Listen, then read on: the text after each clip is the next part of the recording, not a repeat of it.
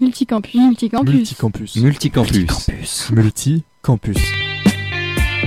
L'interville des radios campus, mais sans les vachettes. Multicampus, l'émission qui déménage.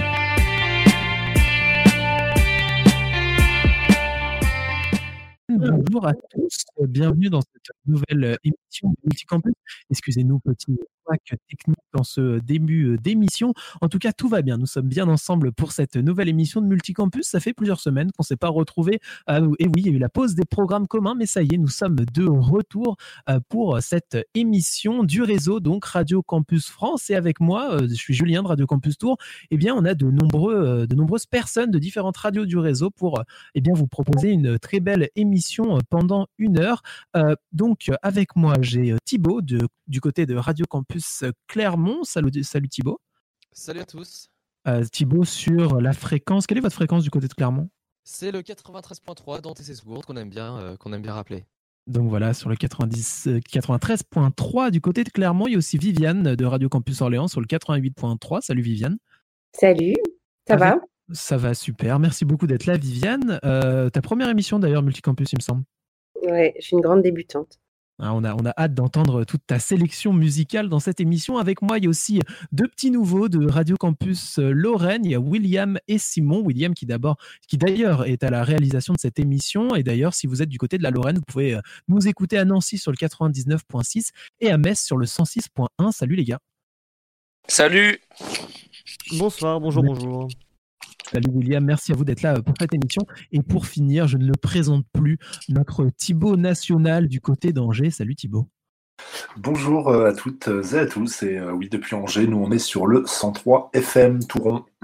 Voilà, pour représenter la région centre en force dans cette émission, une émission d'ailleurs où on a un programme assez chargé. On va commencer euh, dans quelques instants par le Épatois, la pause euh, de Patois, euh, la petite chronique en langue régionale. On aura ensuite le tour des campus, le millefeuille, aussi une découverte radiophonique où on parlera eh bien, des événements cet été et des festivals et aussi de très belles pauses musicales et, un programme libre international que vous découvrirez tout à l'heure. Mais pour commencer, je vous l'ai dit, c'est le Épatois. Le Épatois c'est notre petite chronique en patois, en argot local. Et cette semaine, c'est Seb de Radio Campus euh, Tour qui va vous présenter donc un mot en patois euh, berrichon. Euh, il me semble que c'est tazon. On va écouter ça tout de suite. Bonsoir les Radio Campus, c'est Seb de Radio Campus Tour et je vais vous présenter une nouvelle fois une expression venue du Berry, cette ancienne province qui suit approximativement les contours des actuels départements du Cher et de l'Indre. L'expression aujourd'hui, ça sera le mot tazon. Un tason dans le Berry, c'est une personne très pointilleuse, tatillonne, une personne un peu pénible et ennuyeuse, une personne qui prend son temps. On a tous déjà connu cette scène où on est à la caisse au supermarché où devant nous, un tason demande à la caissière de rencontrer intégralement la monnaie. Un tason, voilà, c'est quelqu'un de très méticuleux, mais euh, trop dans l'excès. On a tous eu un voisin un peu tason qui vient nous embêter sur des affaires voilà, de, voisinage, de copropriété, euh, de parcelles, de terrain. Voilà, ça c'est un tason. Et alors, euh, au-delà du tason, il y a le tazugno. Et dans le Berry, on aime bien les, mots qui se terminent comme ça, avec cette terminaison euh, I-A-U-D. Alors, on a par exemple le berlodio, qui est voilà, le pauvre gars. Le tazugno, c'est un peu le, combo du tazon et du berlodio. Donc, c'est non seulement quelqu'un de pénible, mais c'est aussi euh, un pauvre type, un Tazugno. C'est vraiment le pauvre type, par exemple. Tazugno qui roule en voiture sans permis, donc qui euh, non seulement est lent et nous fait tazonner sur la route parce qu'on perd du temps, et qui en plus, euh, voilà, une pauvre voiture, c'est le pauvre type, le pauvre gars, le Tazugno. Alors l'expression tazon, elle est encore assez largement utilisée dans le Berry pour désigner voilà euh, quelqu'un euh, qu'on pourrait aussi appeler euh, de manière beaucoup plus familière quelqu'un de chiant. dans le Berry, on peut dire qu'il est tazon. Il est petit tazon, celui-là, il est pénible.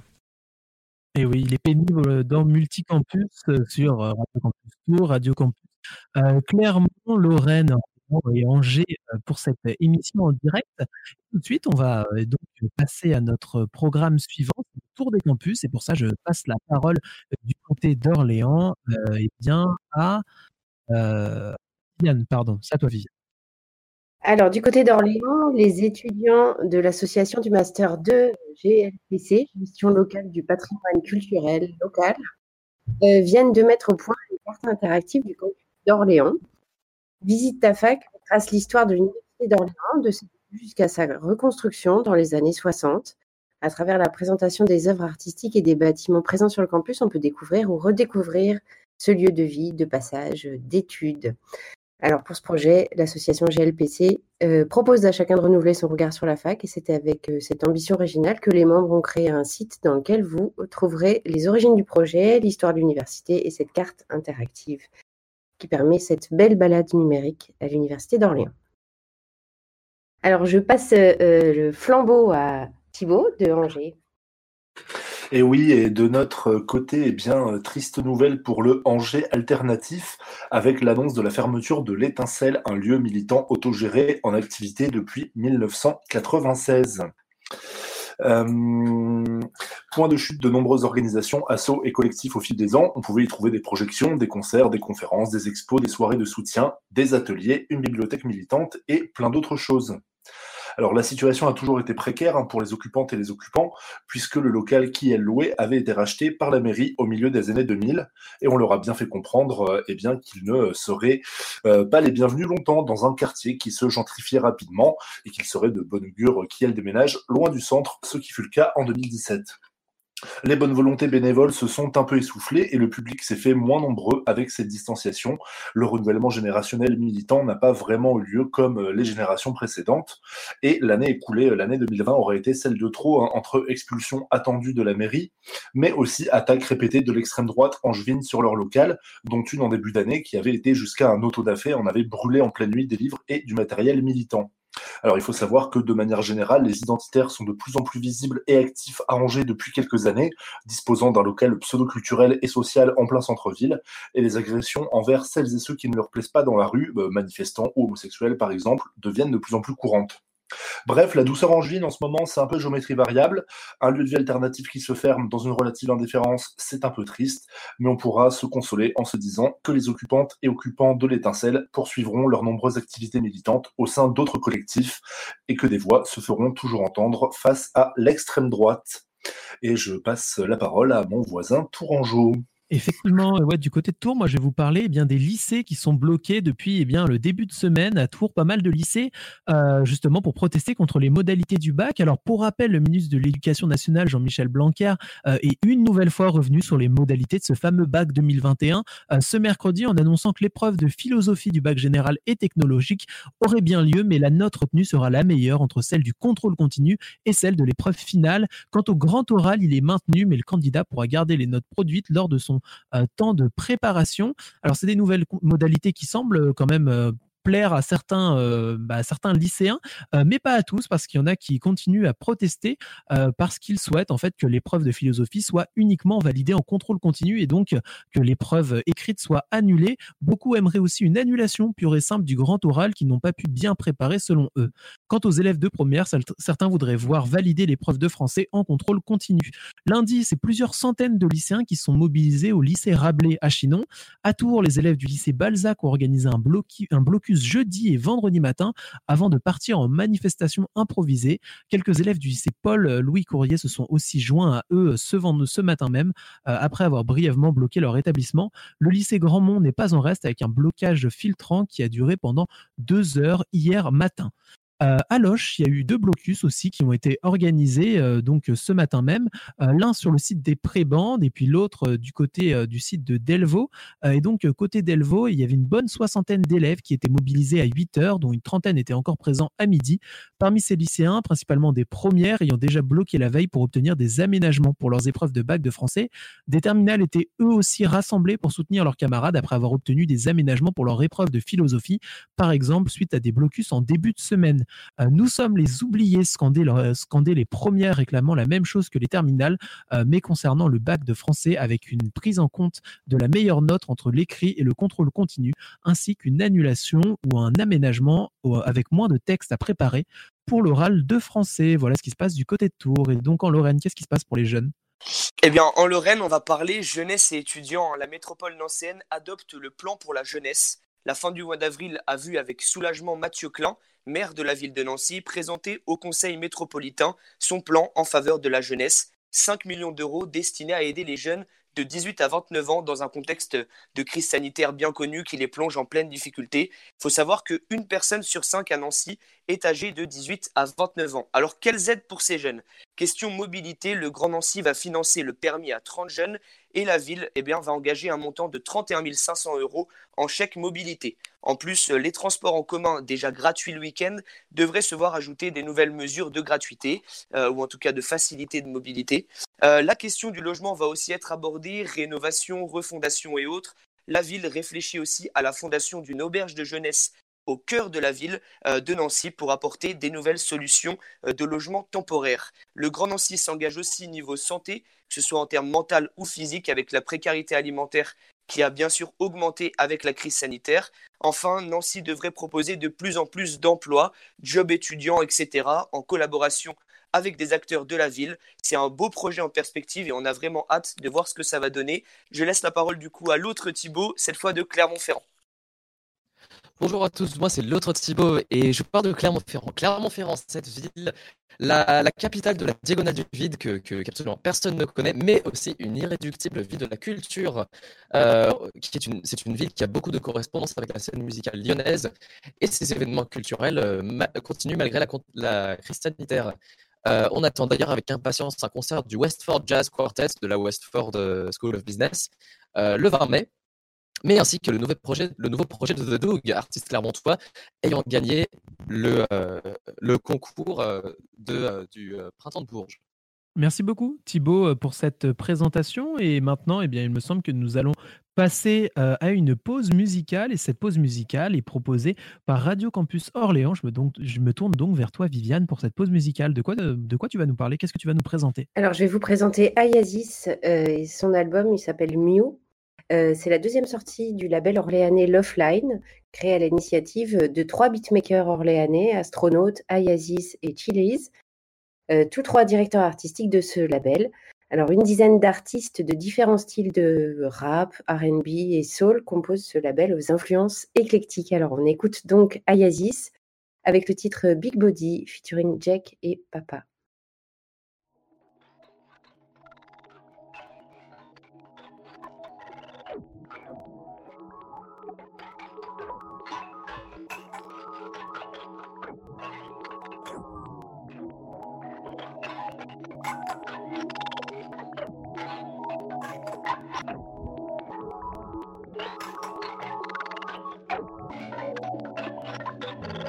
What's the south of France like? I don't know. One day I'll have a big yacht just like Hove. Let my mink drag all on the floor to live and die in LA like Pac. One day I know that I'll be rolling around in that big body, that big body, that big body. Rolling around in that big body, that big body, that big body.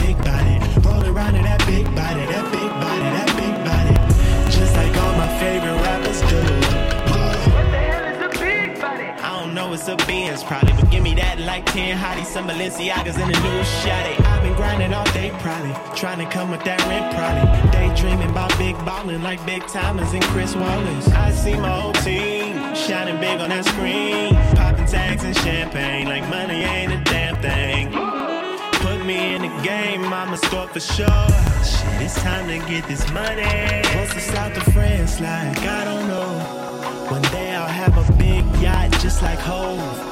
Let my mink drag all on the floor to live and die in LA like Pac Shakur. One day I know that I'll be rolling around in that big body, that big body, that big body. Rolling around in that big body, that big body, that big body. Rolling around in that big body, that big body, that big body. Just like all my favorite rappers do.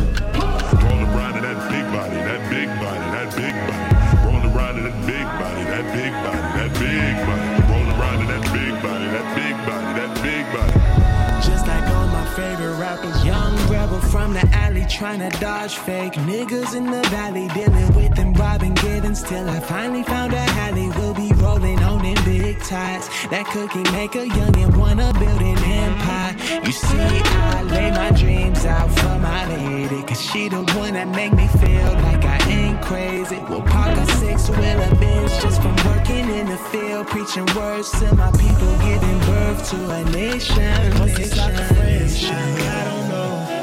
But one day I'll have a big yacht just like home. Let my big drag on the floor to live and die in LA like Cox. One day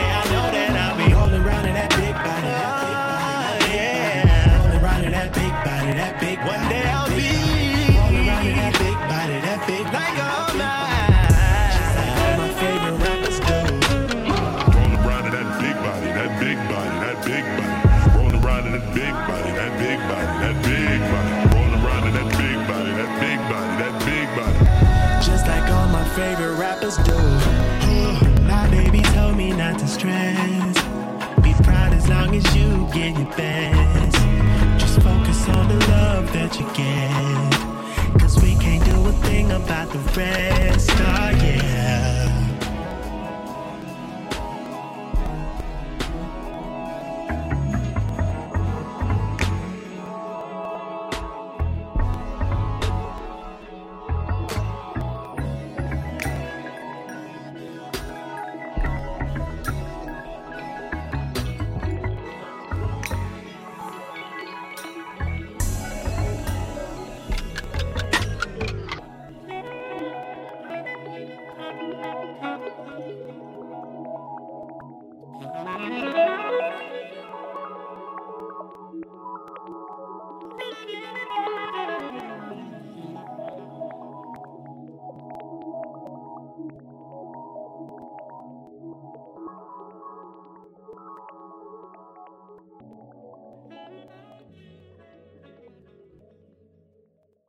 Vous êtes bien de retour dans cette émission Multicampus. On est toujours eh bien, sur euh, votre euh, radio, de Radio Campus, un peu partout en France. Et donc, dans cette émission, on vous a présenté euh, juste avant les actualités euh, de nos campus, une superbe pause musicale de Radio Campus Orléans. Et tout de suite, on va passer à une partie un peu plus éditoriale. Ça s'appelle le Millefeuille. C'est un triptyque de reportage qui est réalisé sur une même thématique. Et cette thématique, cette semaine, c'est les examens en temps de Covid. Et cette thématique est traitée par trois radios différentes. Et donc, pour ce sujet des examens en temps de Covid, je vais me tourner vers Radio Campus Lorraine, euh, qui est donc allé euh, interviewer un responsable de licence, il me semble. Exactement. Alors pour ma part, j'ai pu échanger avec Samuel Novakovski, qui est donc bien responsable de la licence Infocom à Nancy et en charge aussi d'une filière humanité à l'école des mines. Je lui ai donc demandé comment les examens allaient se passer pour les étudiants qui sont à sa charge. Il faut qu'on prenne en compte les situations des étudiants. C'est-à-dire que typiquement, là, en Infocom, on, a- on est encore sur des- examens qui intègrent le fait que beaucoup d'entre eux sont repartis, euh, ont laissé leur appartement, etc.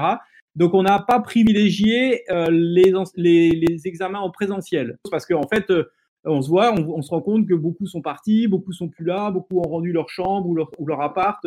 Donc on peut pas dire euh, venez une semaine à Nancy et, euh, sans prendre en- euh, et puis considérer que ça n'a pas de conséquences sur les étudiants. Nous on a fait le choix de continuer sur les des modalités d'examen qui privilégient le à distance. Samuel Novakovski indique que les étudiants sont maintenant aguerris et habitués à ce système à distance, sans exclure bien sûr le stress que les examens apportent, surtout lié à la technique, et aussi au fait que la distance modifie et complique grandement les échanges ou les travaux qui pourraient être plus facilement euh, faits en présentiel. Mais alors la question est la suivante, quelles sont les consignes données aux professeurs pour ces examens?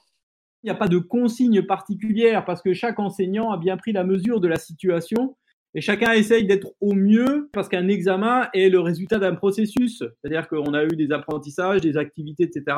C'est chacun essaie de prendre au mieux et de mettre en œuvre un examen qui est le plus proche possible du processus qu'il a lui-même enclenché euh, et des objectifs qu'il s'est donné au sein de son cours. Donc il y a une vraie attention et, euh, on se réunit souvent, par exemple, avec les responsables d'année de façon à être le plus à l'écoute possible et de faire que on intègre au mieux les difficultés des étudiants. Le but étant pas de faire passer tout le monde, le but étant d'être le plus juste possible dans les contraintes qui sont celles de ce temps. Termine cet entretien en lui demandant son avis sur les réouvertures et les examens qui se déroulent en présentiel en tant que responsable de licence. Et voici donc sa réponse. Je pense que c'est comme déjà quand euh, le président avait dit euh, il faut que les étudiants reviennent une journée sur cinq. euh, oui, c'est important que les étudiants reviennent. Il faut aussi qu'on prenne en compte le fait que les étudiants, depuis le 30 octobre 2020, certains n'ont plus cours ou peu de cours. Certains ont pris des décisions de partir, etc. C'est pas parce que tout à coup on va décider qu'ils reviennent que ça va solutionner tous les problèmes. Deuxième chose, c'est qu'il y a tout un tas de conditions, le de permettre aux étudiants d'accéder aux locaux, des conditions de, de, de, désinfection. Une salle ne peut être utilisée qu'une par un même groupe que sur une journée. Enfin, il y a tout un tas de contraintes. Oui, c'est important que les étudiants reviennent. Et là, à la fin, comme ça, juste pour les examens, ça, pour moi, ça fait c'est de l'ordre un petit peu du foutage de gueule parce que parce que bah, l'année est finie. Euh, concentrons-nous maintenant sur la rentrée, et c'est ce qu'on est déjà en train de faire, pour nous garantir qu'on ne reparte pas pour une année. Les décisions vont devoir être prises bientôt il faut qu'on se mette en situation de repartir sur une année normale. Je passe donc la parole à Thibaut de Clermont-Ferrand. Alors moi de mon côté à Clermont, je suis allé parler à deux professeurs, Thierry Menant de la licence sciences de la Terre et Barbara Gonçalves de l'école de droit de Clermont. Donc il y a des examens présentiels, il y a des examens distanciels, Parlons d'abord des examens présentiels. L'UFR de sciences de la Terre a dû mettre en place un protocole extrêmement strict pour donner, euh, euh, donné par le ministère pour pouvoir maintenir les examens. Voici en quoi consistait ce protocole. En termes de, protocole sanitaire, il y a le, nombre d'étudiants euh, par, par salle ou, par amphi qui est limité. quand on accède à une salle d'examen, on doit se laver les mains à l'entrée, tout le monde doit porter un masque. Euh, il y a une distanciation, euh, il y a un sens de circulation, on rentre par, une porte, on sort par une autre. Typiquement, les étudiants habituellement euh, sortent leur carte d'étudiant. C'est comme ça qu'on peut identifier, s'assurer que ce sont les bons étudiants qui passent le bon examen. Pour limiter tout ce qui peut être manipulation, euh, les étudiants nous montrent leur carte d'étudiant, mais on ne les relève pas.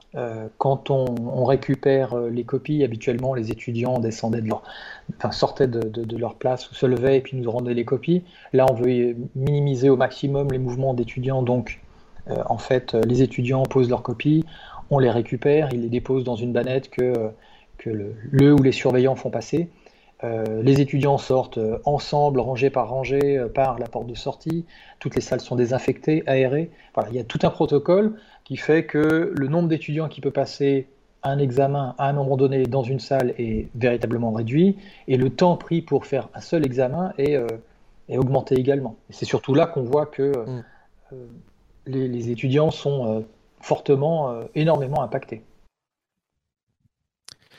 Et lorsque le distanciel est possible, le ministère recommande de le mettre en place à tout prix. Euh, mais, les profs sont globalement d'accord avec les étudiants pour dire que ce n'est pas idéal et pour les raisons qui suivent. Quand euh, ils ont une heure de rendu, ça arrive qu'ils rendent un petit peu en retard parce qu'il y a un problème de connexion, etc. Donc on a été un peu plus souple sur l'heure de rendu parce que le but c'est pas de pénaliser les étudiants euh, qui ont une mauvaise connexion internet. Après, il y a eu plus de problèmes, nous, en termes de correction d'examen puisque euh, qui dit distanciel dit euh, ben, c'est beaucoup plus simple de tricher et de faire du plagiat. Mm. Et euh, on s'est retrouvé à devoir passer toutes les copies au logiciel anti-plagiat, ce qui est très long pour corriger les copies. Et, ce qui est plus dur aussi d'évaluer, parce qu'on ne peut pas évaluer de la même manière un étudiant qui est censé avoir appris son cours à un étudiant qui a son cours sous les yeux. Au niveau des examens, j'ai pas l'impression que ça les ait tant pénalisés, peut-être un peu plus sur la méthode, qu'ils ont eu plus de mal à acquérir au cours de l'année. Et après, j'ai fait passer des oraux aussi en distanciel pour justement euh, limiter un petit peu la triche, le contrôle de connaissances. Je l'ai fait avec des oraux. Et par contre, ça les déstabilise beaucoup. D'un coup, de se retrouver derrière une caméra, bah, c'est un oral. Donc je pense que c'était pas facile pour eux, alors qu'ils ont vu euh, aucun prof de tout le semestre, d'un coup de se retrouver en face à face sur un écran. Il est difficile de, parfois de faire passer des examens euh, parce qu'on est limité par de, des difficultés technologiques. Je pense à par exemple des TP d'informatique. Euh, on peut faire de l'informatique à distance, on a des machines virtuelles, mais parfois les capacités du réseau sont telles que euh, ça peut poser des problèmes, ça peut poser des, euh, délais dans les réponses, temps de réponse des, ordinateurs, il peut y avoir des crashs, ce qui dans ces cas-là viennent gêner, les étudiants peuvent perdre une partie, voire la totalité de leur travail. Même si on peut le récupérer, ça génère du stress. Donc ce ne sont pas des conditions qui sont géniales. Mais là, c'est parce que justement, on est à distance. Et puis d'autres épreuves, se prête mal euh, ou moins bien euh, au distanciel. Donc se pose la question de euh, est-ce qu'on met les étudiants dans la difficulté parce qu'on veut quand même véritablement tester les étudiants sur des, connaissances ou des compétences qui sont importantes? Ou bien est-ce qu'on adapte les conditions de l'examen? Mais dans ces cas-là, se pose la question est-ce que l'examen est vraiment représentatif de ce qu'on voudrait faire passer? Ou est-ce qu'on voudrait la façon dont on voudrait évaluer les étudiants? Donc clairement, le modèle n'est pas euh, optimisé euh, dans l'état actuel, mais peut-être est-ce un, un, un modèle qui pourrait être durable si on l'affine. Et voici euh, l'avis que, que, que ces deux profs avaient sur la question. Il faut changer la manière de faire les, interrogations. Il ne faut pas que ce soit des interrogations de connaissances, il faut que ce soit des interrogations de réflexion avec un accès illimité au cours, ce qui existe hein, dans certaines disciplines, y compris en droit. Et là, éventuellement, euh, mais je pense quand même que les conditions d'examen, même pour eux, hein, pour se concentrer, pour être tous à égalité, c'est quand même pas mal euh, d'être dans la même pièce, dans les mêmes conditions de travail. En fait, il suffit de regarder euh, tous les, types d'enseignements qui se faisaient à distance bien avant l'arrivée de la Covid. Je pense par exemple à l'Open University en, Angleterre. Ça fait des décennies que c'est une université qui marche 100% à distance et qui existe depuis des décennies. Il fonctionne. Euh, de même, il y a, j'ai oublié le nom, ça peut être le CNED. Euh, oui, parce que c'est les études à distance en France qui existent depuis des décennies également. Donc, quand on a pensé en amont l'enseignement à distance et euh, les modalités de, contrôle et les modalités d'évaluation des étudiants, on peut le faire. Faire les choses dans l'urgence, c'est beaucoup plus compliqué, c'est beaucoup plus difficile et ça marche moins bien.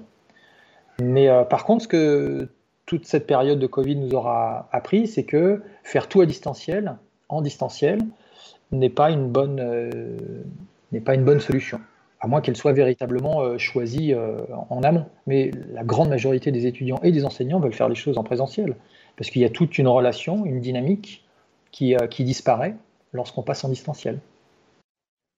Et donc euh, maintenant, on va passer au troisième reportage qui cette fois-ci a été réalisé par Radio Campus Orléans, par Daniel de Radio Campus Orléans. Et donc pour répondre à cette problématique euh, et donc à ce questionnement des examens en temps de Covid, et bah, Daniel est allé à la rencontre euh, des principaux concernés, les étudiants. Je m'appelle Lisa, je suis en troisième année de biologie et bah, sachant que cette année c'est un peu compliqué, on a fait tous les enseignements en distanciel et c'est vrai que les partiels en présentiel c'est un peu compliqué du coup. Donc assez stressé mais bon on verra bien. Mais c'est bien parce que ça fait revoir du monde un petit peu en tout cas, donc euh, voilà. On a l'habitude maintenant, donc euh, on commence à savoir comment ça marche. Euh, je m'appelle Evan, je suis en STAPS et bah, je me sens plutôt bien, plutôt détendu à l'approche des partiels, parce que c'est de l'anglais et ça va, je maîtrise. Est-ce que le confinement a eu, aura une influence sur ces partiels selon vous? Je pense qu'il en a eu pour tous avec euh, les cours en visio, mais euh, bah, on n'a pas le choix de s'adapter et puis euh, voilà, on fait ce qu'il faut. Je m'appelle Mathéo, je suis en L2 STAPS entraînement sportif et avant le partiel je me sens assez bien détendu, c'est de l'anglais donc ça devrait, ça devrait y aller. Je m'appelle Maxence, je suis en deuxième année de STAPS en option entraînement sportif. Puis bah c'est notre seul partiel en présentiel avec un oral. Donc bah ça change, c'est spécial. Mais ça fait un an. Euh... Troisième semestre c'était déjà dans ce cas-là. Et sinon c'est la plupart en présentiel donc euh... en distanciel pardon. Quoi de plus euh... Un peu plus de pression quand il n'y en a qu'un seul en présentiel? Après bah nous c'est pas grand chose, c'est juste l'anglais donc euh, on joue pas grand chose euh, là-dessus. Mais sinon bah ça va quand même, ça va. Moi, je sais que de mon côté, ça se passe, enfin, ça se passe bien, mais j'ai pas tellement d'appréhension à ce que ça se passe comme ça. Alors, euh, je m'appelle Marie-Lou Guérin, j'ai 20 ans et je suis en L2 informatique. Est-ce que vous avez eu des consignes concernant euh, l'éventualité où vous seriez euh, diagnostiqué euh, positif au Covid, positif au Covid? Comment ça se passe Alors, dans ce cas-là? Justement, hier, on a eu une réunion à ma demande, comme je suis déléguée de, la, de ma promotion. On a eu une réunion avec notre responsable de licence afin de pouvoir avoir des informations sur le protocole sanitaire mis en place pour les partiels, parce que ça inquiète pas mal d'étudiants.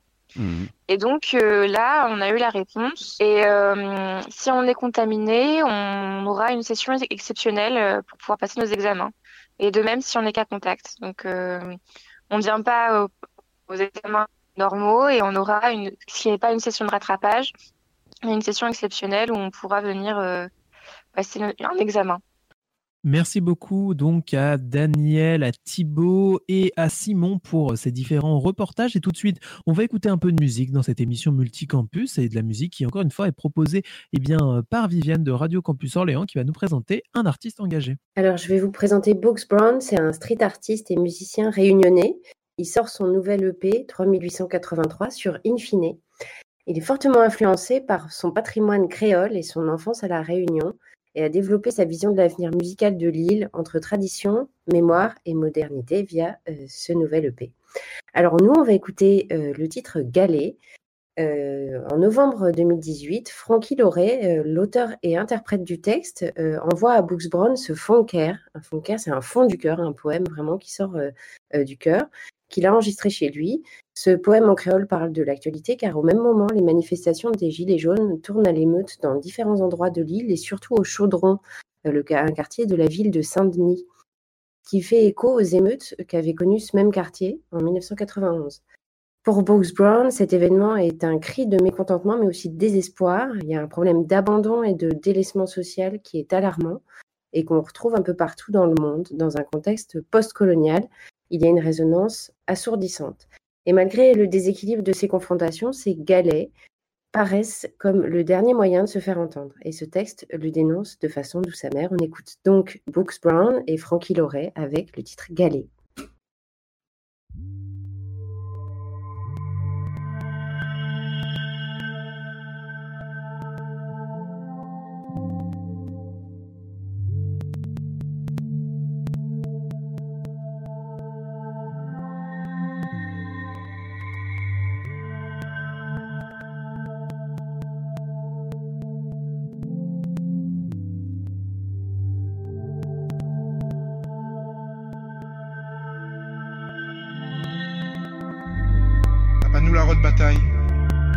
L'équipe t'es sorte dehors.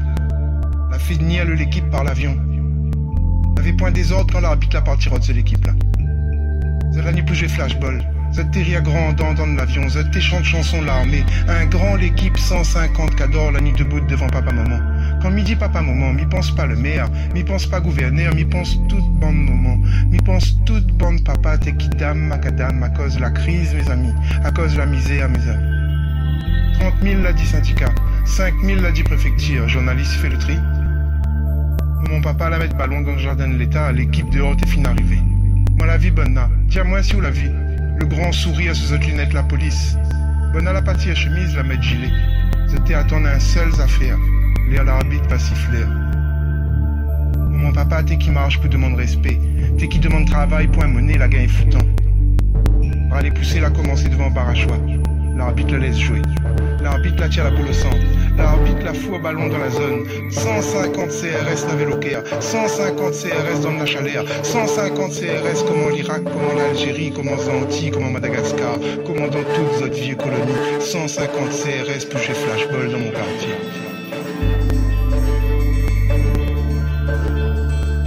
À cause d'un télé. À cause d'un essence, la brûle 3 l'auto. Cause bande monopole, il faut pas débouger.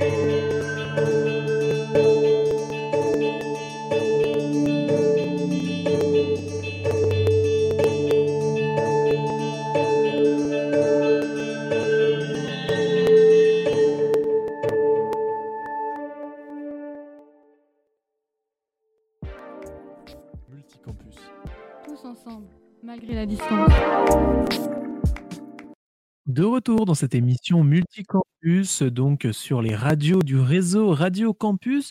On se retrouve donc pour la suite de cette émission et tout de suite, on va passer à notre programme libre international. On se penche donc vers l'international, tout ce qui se passe à l'étranger, au-delà des frontières euh, de notre beau pays. Et cette semaine, on va parler d'influence de la doctrine américaine sur la psychiatrie européenne. C'est un sujet euh, qui a l'air passionnant et, que, et dont va vous parler Thibaut du côté de Clermont.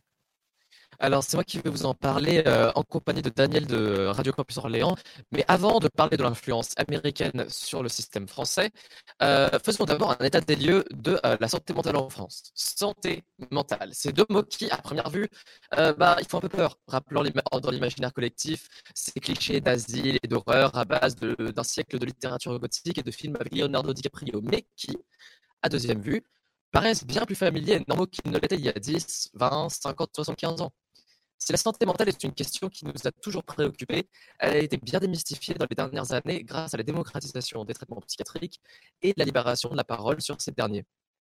Cette libération de la parole, elle se voit très bien chez les jeunes. L'avènement d'Internet a permis de partager ses expériences de santé mentale plus facilement avec d'autres personnes concernées. D'abord dans les réseaux plus fermés, entre guillemets, tels que Tumblr, puis à l'échelle plus grande, comme sur YouTube ou sur Twitter, afin de sensibiliser la majorité et de se solidariser entre personnes concernées. L'un des vecteurs de communication les plus surprenants pour les non-habitués est la culture des mèmes qui a permis de libérer la parole sur la détresse mentale en en rigolant. C'est toujours plus drôle de faire des blagues plutôt que de souffrir en silence. Mais même si le rire renforce la situation de ne pas être seul dans sa, détresse, eh ben, il ne guérit pas tout. On dit que la majorité des troubles mentaux commencent avant l'âge de 14 ans, et donc qu'un grand nombre de jeunes doivent passer leurs années où ils se construisent en traînant derrière eux un boulet. Chez les étudiants, on recense 45% qui, qui présentent un trouble de santé mentale, quel qu'il soit, 30% qui témoignent de dépression sévère et près de 20% qui témoignent d'avoir déjà eu au moins une fois une idée suicidaire. C'est alarmant et quand on regarde le peu de mesures prises pour aider les étudiants en temps de Covid, la précarité dans laquelle ils sont plongés, l'incer- l'incertitude climatique et le peu de perspectives d'avenir qui s'offrent à eux, euh, bah, les chiffres font tout de suite sens. On est face à une réelle crise de la santé mentale chez les jeunes, les experts sont- d'accord pour le dire. Et en France et à travers le monde, euh, et l'éducation supérieure n'est pas équipée pour aider notre génération face à cette crise. Regardons de plus près. Comment définissons la santé mentale? L'OMS en, fait une définition en deux volets. Premièrement, la, la dimension hédonique du verbe hédoniste, en rapport avec le plaisir en grec, donc le fait de se sentir bien au jour le jour. Et en parallèle, il y a la dimension eudémonique, le fait d'avoir envie des choses, de pouvoir se projeter dans l'avenir et dans les projets. Donc, quand cet aspect de la santé est défaillant, que faire? La France a toujours été une nation qui se médicamente beaucoup, mais genre beaucoup. Et le domaine de la santé mentale n'est absolument pas une, ex- une exception. Plus d'un Français sur cinq aurait pris des antidépresseurs dans les, dans les 12 derniers mois, contre 15,5% des Espagnols, 13,2% des Belges et 5,9% des Allemands, selon une, selon une étude qui date de 2008. Ce qu'il faut savoir, par contre, c'est qu'une grande majorité des traitements médicamenteux ne se font pas par un psychiatre, à savoir un médecin spécialisé dans les troubles mentaux, mais par un médecin généraliste. Donc, loin de moi l'idée de douter de l'expérience des généralistes dans tous les domaines médicaux auxquels ils touchent. Mais lorsque ces chiffres rapportent que 60% des premières consultations pour des troubles mentaux se font chez un généraliste et que suite à cela, 90% des prescriptions pour des antidépresseurs et d'anxiolytiques se font chez le, généraliste, euh, et donc sans aucune visite chez un psychiatre, bah, il y a un sourcil qui se lève.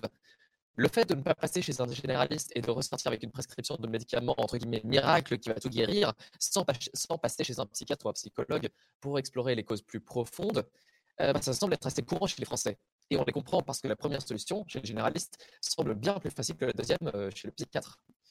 Or, on ne peut pas tout médicamenter. Il n'existe pas de solution miracle à la, à la fin d'une relation amoureuse ou à une relation trop difficile avec ses parents qui laisserait des traces euh, dans notre cerveau. Et certains critiquent cette approche qui rappelle trop l'œil médical que théorisait Foucault. C'est-à-dire le fait de voir le patient non pas comme, un, comme une personne, mais comme un système d'organes, comme une machine qu'il faut réparer suivant le manuel d'instruction. Pas de liquide de refroidissement, on va remplir le bidon. 20% d'idées trop noires, on va prescrire 20 mg de l'exomil pour compenser.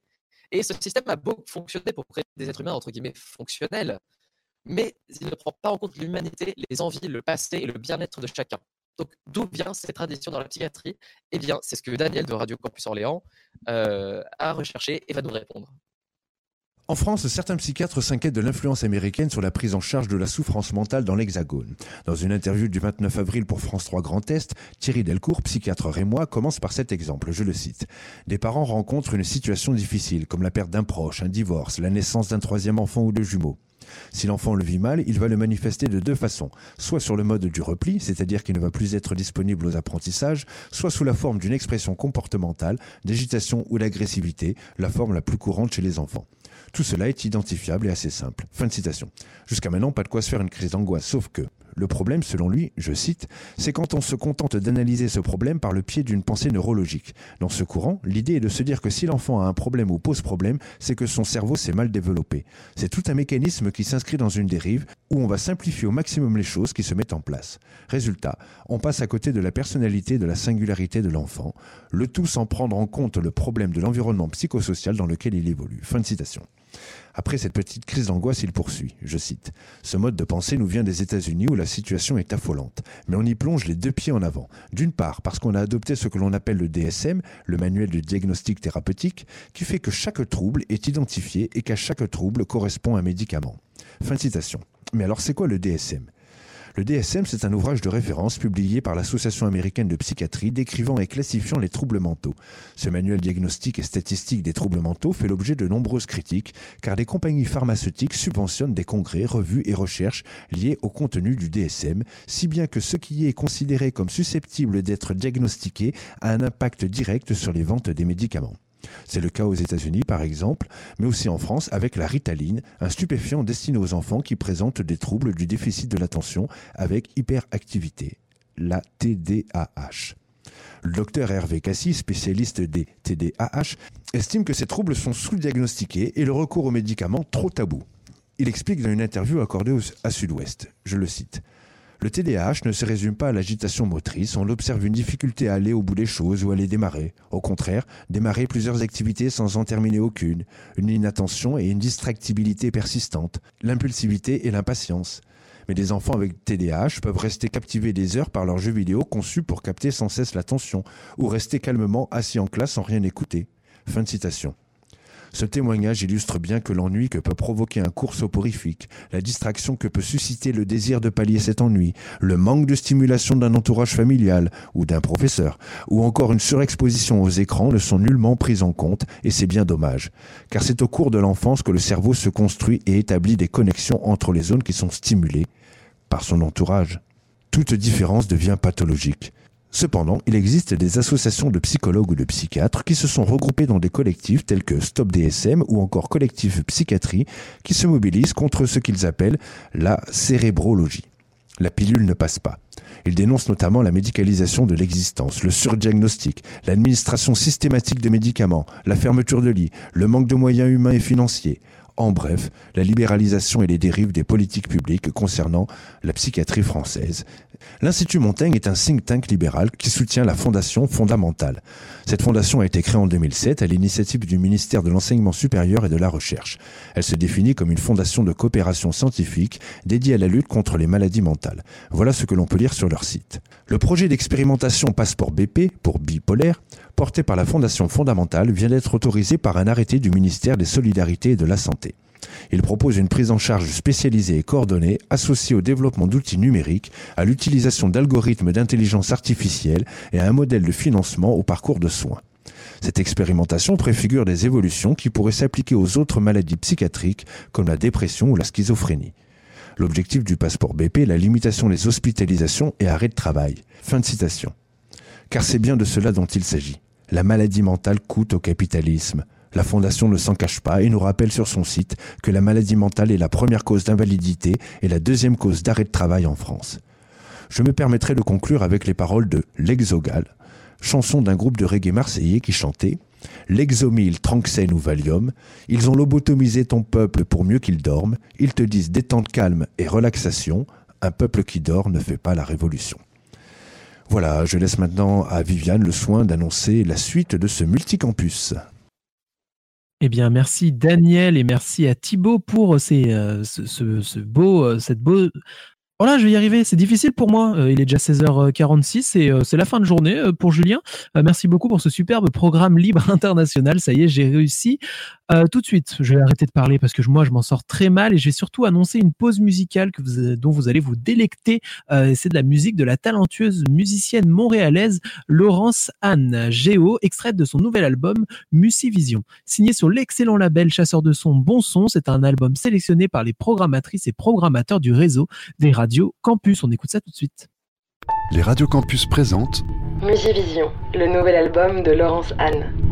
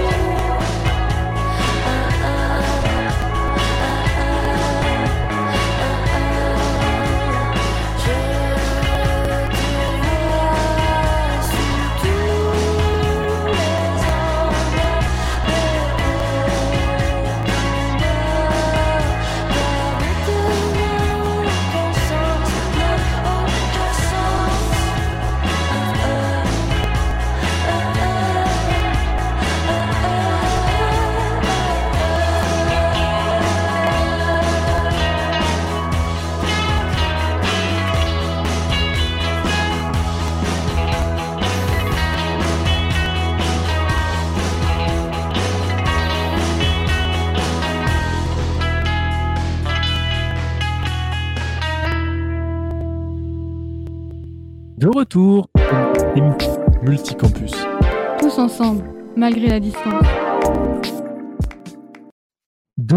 donc dans cette émission multicampus sur les, radios du réseau Radio Campus. Maintenant, nous passons à la dernière partie de cette émission où nous allons jouer un petit peu ensemble. Le but, ça va être de faire deviner un événement ou un festival qui va se dérouler ou non cet été, mais qui en tout cas habituellement se déroule. Euh, et pour commencer ce petit jeu, je me tourne vers Thibaut à Angers qui va eh bien commencer par nous faire deviner euh, un premier événement. On ne t'entend pas, Thibaut. Thibaut va bientôt nous rejoindre, je pense. Est-ce que vous m'entendez? Ouais, nickel. T'es avec nous, Thibaut. Alors, je vais commencer euh, par un festival euh, à deviner, festival de rock psychédélique que l'on retrouve normalement mi-septembre, euh, 2500 festivaliers par soir. Il s'est tenu d'abord. Oui, voilà, très très bien. C'est effectivement le festival Lévitation France. Et euh, à votre avis, eh bien, est-ce qu'il va se tenir ou pas? Ouais. Euh, alors moi, je dirais non pour l'instant, ça me semble assez loin, donc j'imagine que pour le moment, ils n'ont pas trop donné de, de nouvelles. J'allais dire, donne-nous une date et ce sera peut-être plus facile de deviner. C'est mi-septembre. C'est mi-septembre euh, en intérieur. Oh, le, le- Ah, en intérieur, parce que mi-septembre, il y a moyen qu'on soit vacciné, mais en intérieur. En intérieur. C'est tout? Voilà, c'est- ouais, voilà, c'était au- effectivement ça se tient au théâtre du Quai. euh, c'était annulé l'an dernier. Alors il y a à la fois la question du lieu et à la fois une programmation qui est quand même très internationale, ce qui fait que bah, dès qu'il y a des complications euh, à voyager et euh, chose qu'il y a toujours notamment avec l'Angleterre, ça complique un peu les choses. J'imagine. Merci que voilà. Ben, on, on espère, on croise les doigts. Viviane, est-ce que tu veux nous présenter, nous faire deviner à ton tour euh, un événement?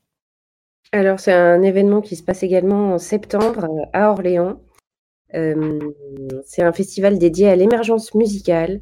Il est organisé par la scène de musique actuelle l'Astrolabe et propose chaque année une programmation qui offre euh, son lot de surprises, de découvertes et de beaux moments musicaux. Après avoir euh, proposé une belle cinquième édition adaptée à la situation sanitaire en 2020, l'équipe du festival, eh bien, qu'est-ce qu'elle annonce? Est-ce qu'elle annonce que ça va se faire ou pas? Je ne sais pas. Alors déjà, est-ce que c'est Hop Hop Oui, c'est Hop Hop C'est Hop. Ouais, c'est gagné. Et est-ce que Hop Hop Hop euh, se tiendra cette année en 2021 ou pas? Bah, Moi, j'ai beaucoup d'espoir que ça se tienne, en tout cas pour avoir assisté à l'édition 2020, où effectivement c'était un des rares festivals à pouvoir se tenir en septembre. Et euh, en vrai, bah, on a vu que les protocoles marchaient, euh, on a vu que tout était bien en place, et puis euh, que je sache, il n'y a pas eu de cluster, donc euh, j'espère que ça sera encore euh, une belle année cette année. Bah, je te-. Pardon. Vas-y Viviane, excuse-moi. Non, non, mais euh, excuse-moi, c'est peut-être pas moi qui dois révéler le, Ah si, c'est à toi de révéler. la vérité, c'est à moi. Euh, donc, euh, en effet, ce festival aura bien lieu les 17 et 18 septembre euh, 2021, puisque bah, le- la première année test avait été en effet assez satisfaisante, et du coup, l'équipe du festival repart sur le même genre de protocole sanitaire, tout en extérieur, sauf une jauge très réduite en intérieur. Eh bah super, un, un festival qui aura lieu et ça c'est cool. Euh, maintenant je me tourne vers Simon, à toi de nous faire euh, deviner un festival ou un événement. Alors du coup, moi je vais vous faire une petite devinette. Alors c'est un festival. Je suis un grand Lorrain et j'ai déménagé à Toul depuis quelques années car mon jardin était trop petit pour accueillir tous mes invités. J'aime la musique de tous les styles, la convivialité et l'eau, pas que. Et mon organisateur s'appelle Michel. Est-ce que vous avez le festival? Je connais un Michel, mais le festival, je sais pas moi. Alors c'est le jardin du Michel. Ah voilà. C'est ce que tu allais dire. Ouais, c'est le Ouais. jardin du Michel. Alors pourquoi je vous dis déjà, est-ce que vous pensez qu'il va se dérouler euh, les dates C'est septembre. Est-ce que pour vous il va se, il va, il va avoir lieu ou pas? Tu, tu sais ce que c'est les jauges en nombre de festivaliers par soir? Alors pas exactement, mais je crois que c'est un truc euh, autour de 5000 par, par soir, quelque chose comme ça, je pense. Hmm, 5000 par soir, c'est peut-être un peu, un peu gros quand même pour que ça se tienne. Ouais, c'est peut-être un peu gros, mais après, euh, moi j'aurais tendance à dire que c'est en septembre, donc il y a encore le temps de voir venir, donc euh, pourquoi pas. Alors ouais, justement, en fait, euh, il a été décalé, donc de base c'était en juin, mais là c'est en septembre, donc le premier week-end de septembre. Et alors, petite info, il pourrait se dérouler sur l'eau, c'est-à-dire qu'en fait la scène sera sur la terre, et en fait les spectateurs seraient sur l'eau dans des pédalos, kayaks et autres. Mais bon, l'info est à confirmer, mais ce serait en tout cas plutôt un bon coup de com. Ça serait, euh, ça serait assez stylé, ouais. Pas pratique pour les slams, mais euh, ouais. Non, non, c'est c'est un nouveau style de festival, c'est sûr, mais ça peut être une belle idée. Il y a de belles photos à faire, je pense. Ouais, il y a Ah moyen, c'est sûr. Et, euh, et du coup, Thibaut, eh bien, c'est à toi euh, de nous présenter ton événement. Alors, l'événement que j'ai choisi euh, n'est pas un événement musical, mais quand même un petit peu. Il se passe à Paris, mais à Paris au sens très très large du terme, dans le sens où il se passe au bout d'une des lignes de RER. Euh, c'est un festival que je qualifierais d'extrêmement capitaliste. Non pas dans ses valeurs, mais plus dans le fait que tu rentres avec de l'argent, tu sors avec zéro argent. Euh, tout le monde est vêtu haut en couleur. euh, et, euh, et voilà. Est-ce que vous l'avez est-ce que vous l'avez ou est-ce que je dois vous donner un peu plus d'indices? Il se déroulera normalement fin juillet. C'est rock en scène? Non, c'est pas rock en scène. Non, c'est c'est c'est c'est a priori pas un, pas, pas un festival pas musical. c'est- C'est plus une exposition. Eh ben, j'en ai aucune idée, perso. De culture orientale. Personne? Non, désolé. La Japan Expo, voyons Ah, le- mais oui. Alors Japan Expo, du coup, qui euh, normalement se tient euh, soit fin juin, soit début juillet. Cette année, ça a été repoussé à fin juillet. Euh, Est-ce qu'on pense que ça va se tenir ou non? Eh bah, euh, fin juillet, moi je pense que c'est chaud. À mon avis, c'est décalé. Euh, Eh bien, alors, décalé, euh, personne n'a rien dit. Euh, tenu, pas tenu, il y a quelques mois, ils voulaient le tenir, mais il y a des rumeurs, rien d'officiel, mais il y a des rumeurs comme quoi ça sera annulé. Mais bon, on croise les doigts. Eh bien, écoute, on croise les doigts. Euh, je pense que c'est à moi de vous présenter. Alors, moi, je vais vous parler d'un festival de grande ampleur qui a une capacité de 90 000 personnes, quand même, qui a été créé en 1977 par Daniel Colling, Alain Maillan et Maurice Fro. Euh, c'est un festival, donc, qui est euh, détenu depuis fin 2013 par les mêmes actionnaires que les Francopholies de La Rochelle. Un festival engagé en termes d'écologie qui a créé son propre label en 2008, marquant le début de ses actions en matière de développement durable.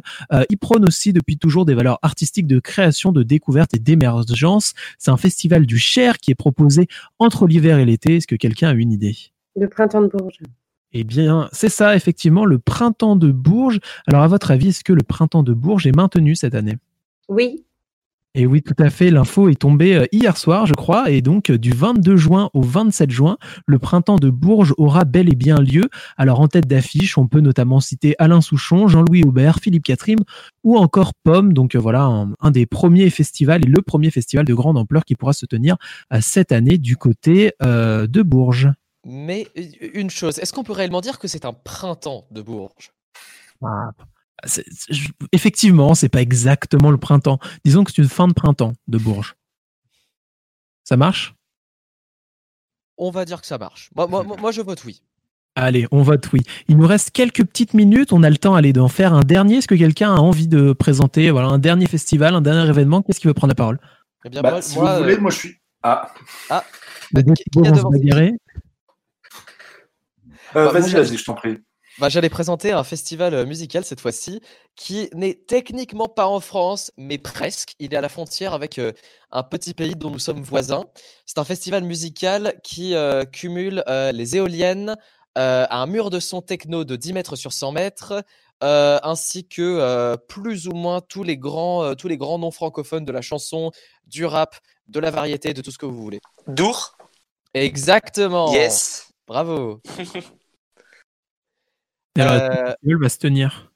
Il va se tenir Parce que j'allais dire, pour le coup, je n'en ai aucune idée de si ça se tiendra. Ah, tu sais pas? Ok. Ah bah bravo, le travail été bien fait. Voilà. non, j'ai- c'est juste que j'ai trouvé nulle part un communiqué officiel, juste des, des rumeurs. Donc, euh, pour l'instant, euh, à suivre. À suivre, je, je reste personnellement pessimiste, quitte à être agré- agréablement surpris. Allez, c'est euh, une, bonne technique, je pense. Merci à vous tous pour ce petit euh, jeu qui euh, euh, qu'on n'a pas pu finir. Je pense qu'il vous en reste un peu euh, sous, le coude, mais on pourra peut-être réutiliser ça plus tard. En tout cas, merci beaucoup à toutes les personnes qui ont participé, qui ont permis euh, la, la, création et la réalisation de cette émission. Merci à Thibaut du côté de Clermont, merci à Viviane d'Orléans, à Daniel aussi d'Orléans. Euh, du côté de Radio Campus Lorraine, merci à William et Simon. Euh, merci à Thibaut euh, du côté de Radio Campus de Angers. Euh, pour Radio Campus Tour, merci aussi à Seb qui a fait le mot patois, à Émile aussi de Radio Campus France qui a pu nous proposer euh, une pause musicale.